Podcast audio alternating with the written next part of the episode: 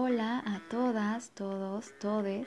Desde algún pueblo con encanto de la región de los volcanes, les doy la bienvenida a un episodio más de este bonito podcast llamado Sin filtro ni etiqueta. Me da mucho gusto que estés una semana más acompañándome para hablar de un tema del que es necesario que nos eduquemos para romper con los estigmas y la desinformación, porque aún se sabe poco y cuando se aborda se hace de manera superficial con mucha incomodidad, yo diría que hasta lo hablamos con miedo y por eso es que lo evitamos tanto. Y sobre todo señalando también a quien ha estado en esa situación. A partir del 2003, la Organización Mundial de la Salud declaró el 10 de septiembre como el Día Mundial de la Concientización del Suicidio, con la finalidad de que las naciones implementaran y promovieran acciones para prevenirlo. Así que te invito a que te pongas cómoda, cómodo, para que hablemos sin filtro ni etiqueta del suicidio. En palabras de la OMS, cada año cerca de 800.000 personas se suicidan, es decir, el equivalente a que cada 40 segundos en algún lugar del mundo alguien se quita la vida. Y no solo eso, el suicidio es la cuarta causa de muerte entre las y los jóvenes de 15 a 19 años. Además, en Latinoamérica se mantiene un aumento considerable en las tasas de suicidio. De hecho, México tiene uno de los mayores incrementos entre su población. Tan solo en el 2018 ocurrieron 6.710 suicidios. Esto generó particular preocupación debido a que en los últimos 10 años ha habido un incremento en la tasa de incidencia de hasta un 16%, siendo el 2020 el año con el mayor número de casos registrados, con 7.896. Y de esa cifra, lamentablemente, 1150 tenían entre 10 y 17 años. Por supuesto que indistintamente de la edad, saber que esto está pasando y que se agrava es preocupante. Pero escuchar que este problema de salud se está presentando a edades cada vez más tempranas es tremendamente desgarrador. Y es que en este punto es inevitable no preguntarse en qué momento llegamos a esto. Imagínate, ¿qué tendría que ser tan grave entre una persona menor de edad para que decida quitarse la vida? ¿Qué tendría que estar pasando esa persona para tomar esa decisión? ¿Se trata de violencia física, abuso sexual, ansiedad, depresión, trastornos mentales sin diagnóstico? Sin importar la respuesta, no deja de inquietar. Aparentemente, las autoridades tienen los datos, pero tampoco se han pronunciado al respecto. Las cifras ahí están te las acabo de decir, pero ¿qué estamos haciendo al respecto? En serio que las dudas persisten. ¿En dónde están quienes aseguran que defienden la vida? Pareciera que permanecen indiferentes. Las vidas no se salvan solo dejándolas nacer. Y esto lo confirma. También hay que construir espacios seguros y de apoyo, educar las emociones y, por supuesto, poner atención a las conductas. Yo dejo ahí el comentario desde luego que hablar de un tema tan complejo requiere el apoyo y acompañamiento de una persona que se dedique al cuidado de la salud mental. Y es por eso que en esta ocasión la dinámica cambia un poquito, porque si bien no pudimos cuadrar la entrevista con el invitado de esta semana, muy amablemente accedió a responder a las preguntas. Déjame presentarte a Antonio Pacheco González. Él es licenciado en psicología por la Universidad Intercontinental, tiene un posgrado en psicoterapia, ha trabajado con peques y actualmente se desempeña en el campo de la psiquiatría y también de forma independiente a través de sesiones terapéuticas. Me entusiasma mucho que sea él quien nos informe de este tema, porque las veces que le he abordado responde con tanta paciencia y tanta calma que ahorita te vas a dar cuenta.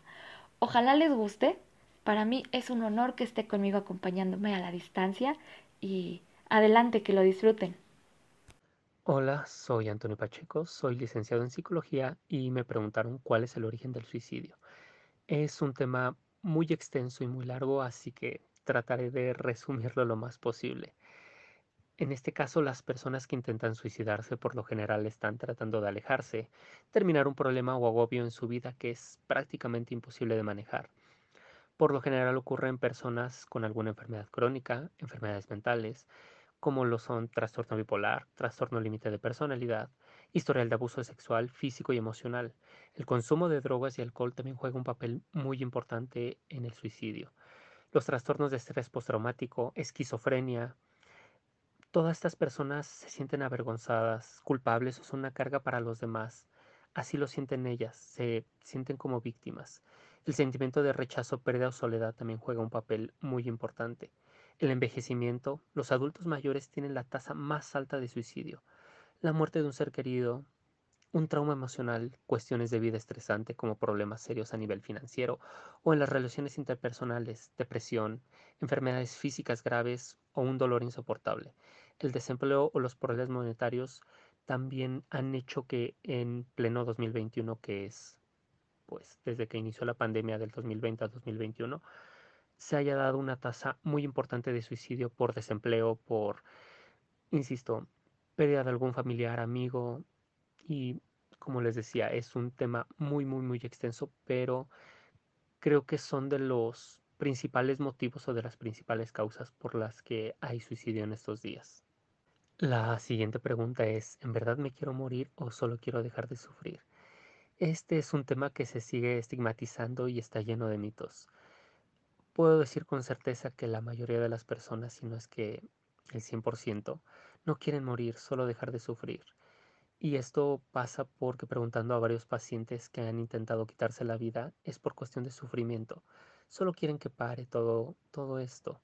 No lo veamos como algo egoísta o un acto cobarde. Tampoco es por falta de religión, Dios. Es el desenlace de una enfermedad crónica. ¿Cómo comienzan las conductas y pensamientos suicidas? Bueno, las señales que advierten sobre las conductas o los pensamientos suicidas incluyen hablar abiertamente del suicidio. Me voy a suicidar, quiero estar muerto, como quisiera no haber nacido. Comprar un arma, guardar pastillas, aislarse de todos, querer estar solo todo el tiempo, cambios de humor muy drásticos, felicidad y alegría un, día, enojo y odio al siguiente, preocupación por morir, aumentar el consumo de drogas o alcohol, cambiar los patrones de alimentación y sueño, manejar de manera negligente, regalar pertenencias personales o poner los asuntos personales en orden cuando no hay otra explicación lógica para hacerlo, despedirse de los seres queridos y personas como si no los fueras a ver de nuevo. ¿Hay algún plan suicida? Sí. Puede tomar semanas, días u horas. Todo depende del sufrimiento que esté pasando esta persona. Puede planificarlo o simplemente hacerlo en un instante. Todo es por acabar con el sufrimiento que está sintiendo. ¿Cuál es la diferencia entre tener pensamientos suicidas y tener conductas suicidas? Este es un tema sumamente importante y no sé si todos, pero la gran mayoría hemos tenido pensamientos suicidas. Desde el saber cómo se sentiría o una simple curiosidad, que se sentiría aventarme desde un edificio muy alto, que se sentiría tomarme un bote de pastillas, que me atropellé un camión, dispararme con un arma. Insisto, la gran mayoría lo hemos pensado. Y no está mal tener esos pensamientos, esto es totalmente normal. Lo que no está bien es cuando inician las conductas que anteriormente señalábamos. ¿Es verdad que quien se quiere suicidar lo hace y no avisa? Este es un completo mito y un criterio muy equivocado, pues conduce a no prestar atención a las personas que realmente manifiestan sus ideas suicidas o amenazas con hacerlo. De cada 10 personas que se suicidan, 9 de ellas manifestaron sus propósitos de acabar con sus vidas. El que lo dice no lo hace, es un total mito, ya que conduce a minimizar las amenazas suicidas que pueden considerarse erróneamente como chantaje emocional, manipulación, etc. etc. ¿Cómo es el proceso terapéutico de alguien que está pensando en suicidarse? Bueno, en este caso se inicia hablando sobre el suicidio con el paciente, tocando temas como las estadísticas reales o los mitos sobre el suicidio, preguntándole al paciente directamente si ha tenido pensamientos suicidas o ha intentado autolesionarse. Al comenzar a hablar sobre estas cosas, su nivel de ansiedad bajará poco a poco, ya que derribará sus tabúes, mitos y algunas ideas que son erróneas pero sobre todo para que se dé cuenta que no lo juzgas, eres empático. Aún así, hay que tener en cuenta que la reducción de ansiedad no va a hacer que desaparezcan las intenciones suicidas. De ahí surgen preguntas hacia el paciente, qué hacer y qué no hacer. ¿Cómo es el proceso terapéutico de alguien que ha intentado suicidarse? Bueno, en mi particular caso me gusta escuchar, mantener la calma y siempre mostrar empatía, dar apoyo y mostrar preocupación, preguntar acerca de los intentos previos o si es la primera vez, preguntar acerca del plan de suicidio, ganar un poco de tiempo, pactar un contrato de no suicidio que dura hasta la siguiente sesión e ir renovando, identificar otros apoyos, quitar y controlar los medios si es posible, tomar acciones, contar a otras personas cómo obtener esta ayuda.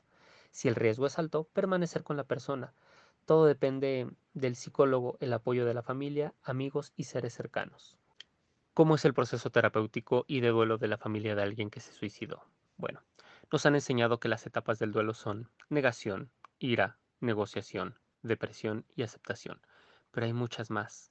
Está el shock, la negación, el miedo, la ira, la negociación, la culpa, la depresión, la resignación, la aceptación, el encontrar el sentido a la vida y vuelves a tu vida normal. El suicidio de un ser querido puede desencadenar emociones muy intensas. Por ejemplo, está el shock. Podrías experimentar incredulidad o insensibilidad emocional. Puedes llegar a pensar que el suicidio de tu ser querido no es real. Después está la ira. Estarás enojado con tu ser querido por abandonarte o por hacerte pasar por todo este sufrimiento. O tal vez contigo mismo por no poder ver las señales. O tal vez con otras personas por no haberte advertido de sus intenciones. La culpa es posible que frases como ¿qué hubiera pasado si? o si tan solo se repitan en tu mente y que te culpes por la muerte de tu ser querido. Después está la desesperación. Te sentirás invadido por sentimientos de tristeza, soledad o desesperanza. Podrías sentir cansancio físico o incluso también podría pasar por tu mente el suicidarte. La confusión. Muchas personas intentan darle algún sentido a la muerte o entender por qué su ser querido se quitó la vida. Sin embargo, siempre te quedarán dudas sin responder. El, sentimiento de rechazo. Podrías preguntarte por qué tu relación no fue suficiente para evitar que tu ser querido se suicidara. Es posible experimentar reacciones muy intensas por algunas semanas o meses después del suicidio, como lo son pesadillas, recuerdos, ansiedad, dificultad para concentrarte, pérdida de interés por tus actividades habituales y más si presencias o hallas del suicidio.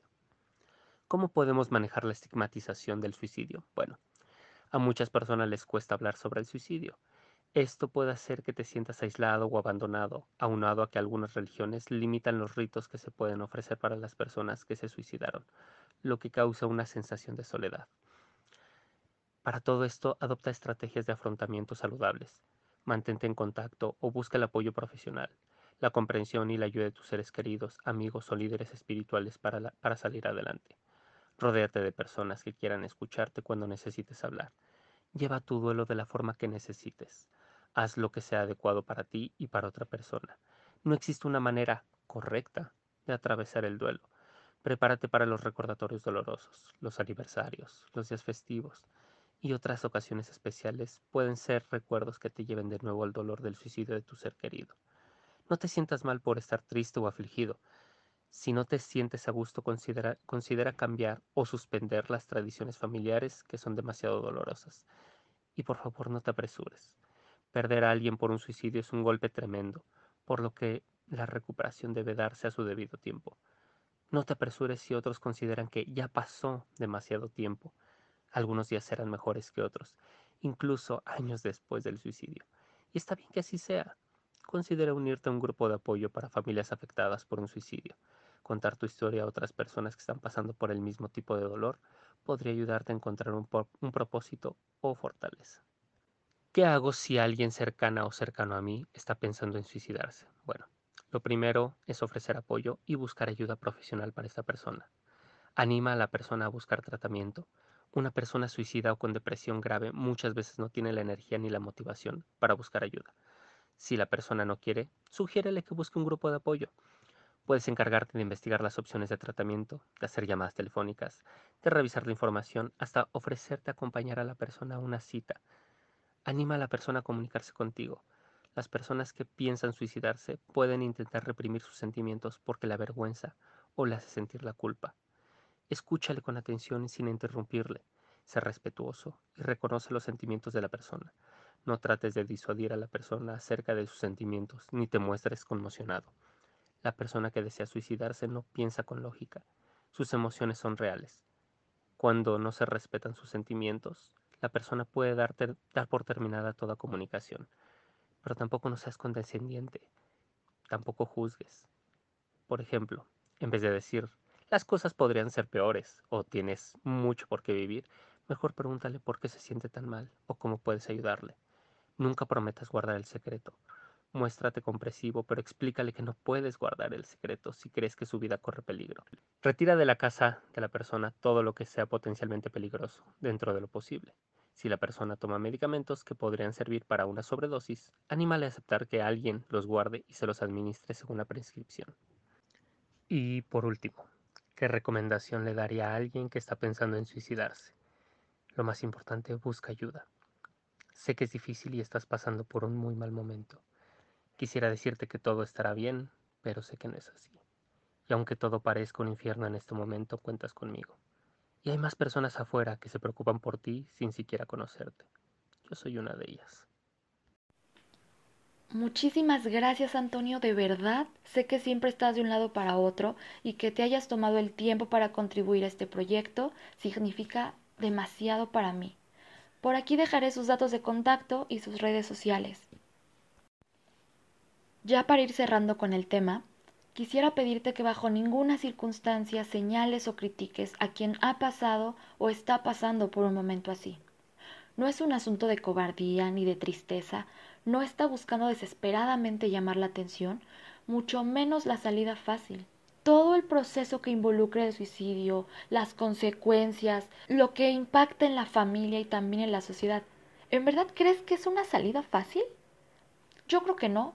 Es por demás complejo que tengas estos pensamientos. Es una decisión orillada desde el dolor y el querer dejar de sufrir. No estamos hablando si fue fácil o no. Es un tema mental.